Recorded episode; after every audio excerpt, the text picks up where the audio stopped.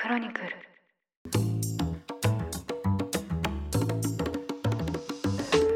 おはようございます。2024年2月28日水曜日ニュースコネクトあなたと経済をつなぐ5分間パーソナリティの野上秀文です。この番組では1日1つ5分間で世界のメガトレンドがわかるニュースを解説していきます。朝の取得や散歩通勤家事の時間などにお聞きいただけると嬉しいです。ロシアが隣国ウクライナへの全面的な侵攻を始めて2年が過ぎました。プーチン大統領は占領地から撤退する素振りを見せていません。5分間ではとてもまとめきれない話題なんですが今日はウクライナの今ロシアの今そして世界の今という3つの現在地で最新ニュースを交えて侵攻2年を見ていきましょう。はじめにウクライナの今です。ゼレンスキー大統領は25日に会見を開いて侵攻からの2年間でウクライナ兵の死者が3万1000人に上ったと初めて公表しましたロシア兵の死者数をウクライナ兵のおよそ6倍の18万人だと強調しましたが、戦況は芳しくありません。昨年6月には東部や南部で領土奪還を目指す反転攻勢に出て、ロシアによる占領地を分断して撤退させる交渉に持ち込もうと考えました。ただ、成果は乏しいまま失敗に終わったとされています。逆に昨年10月からはロシア軍が猛攻を再び見せて、最近は東部ドネツク州の要衝、重要拠点からウクライナ軍が撤退を迫られました。首都キーウでは避難していた住民が戻りつつもありますが、空襲警報が鳴り止まずに再び大規模に攻撃される恐れもあります。今後の戦争の見通しについてゼレンスキー大統領は我々と我々の兵器の製造能力、さらにパートナー次第だと語りました。つまり自力だけではとても乗り切れない。最大の頼みはアメリカというのです。アメリカでは約9兆円のウクライナ支援を含む予算案がトランプ前大統領に近い共和党下院議員らの反対で成立の見通しが立っていません。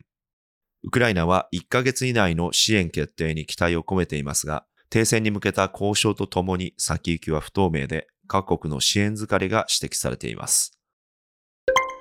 続いてロシアの今です。2022年2月24日、ロシアが一方的に始めた戦争、これを終わらせるのはロシア自身、つまりプーチン大統領だけなのですが、気配は今のところ全くありません。プーチン大統領の言動で最近特に注目されたのが2月6日、アメリカの保守系テレビ局 FOX ニュースの元司会者、タッカー・カールソン氏によるプーチン大統領との1対1のインタビューです。2時間に及ぶインタビューですが、プーチン大統領自身は鋭い質問がなく驚いたと余裕しゃくしゃくです。一時の焦りは鳴りを潜め、侵攻当初の強気に戻ったともっぱらです。インタビューの主な発言は、ウクライナ人は一つのロシア民族の一部だと侵攻を正当化したほか、攻撃の対象 NATO 北大西洋条約機構の加盟国にまで拡大するつもりはないアメリカはウクライナへの軍事支援を即停止すべきだといった内容でした。ロシア国内の状況として軍事と経済だけピックアップして見ていきます。国防費はウクライナ侵攻前の2021年と比べておよそ3倍の16兆円。軍事品を24時間体制で増産して生産能力は4倍に拡大したと言います。ロシア統計局によりますと、侵攻直後の2022年は経済制裁によって GDP はマイナス成長になりましたが、昨年23年は前年から3.6%増のプラス成長となりました。これは原油価格が高騰する中、制裁に加わらない中国やトルコ、インドなどに積極的にエネルギー輸出したためだとされています。こうして軍事、経済力ともに着々とまた力を蓄えている現状で、外国からの支援頼みのウクライナとの差は浮き彫りになっています。ロシアはインフレや労働力不足といった国内の課題を除けば、長引けば長引くほど都合が良いという情勢です。最後に世界の今。スウェーデンが26日 NATO 加盟を決定的にしました。最後の障壁だったハンガリー議会が加盟を承認したためです。スウェーデンは200年近く軍事的中立や非同盟を掲げてきましたが、ウクライナ侵攻を受けて NATO 加盟を申請しました。フィンランドと共にこの北欧2カ国が中立政策をやめたことは歴史的な転換と国際社会に受け止められています。ロシアの脅威が高まる中でドイツをはじめ国防費を増やした国は多く、昨年の世界の防衛費は過去最高となりました。侵攻はこうして世界の安全保障を大きく緊張関係に変えました。他にも大きな変化があります。その一つは国際社会が二度の大戦を経て作り上げてきた大原則の揺らぎです。改めてロシアのウクライナ侵攻は一体何が問題なのか。それは国際法の柱である国連憲章で定めた武力の行使と威嚇の禁止に違反していることです。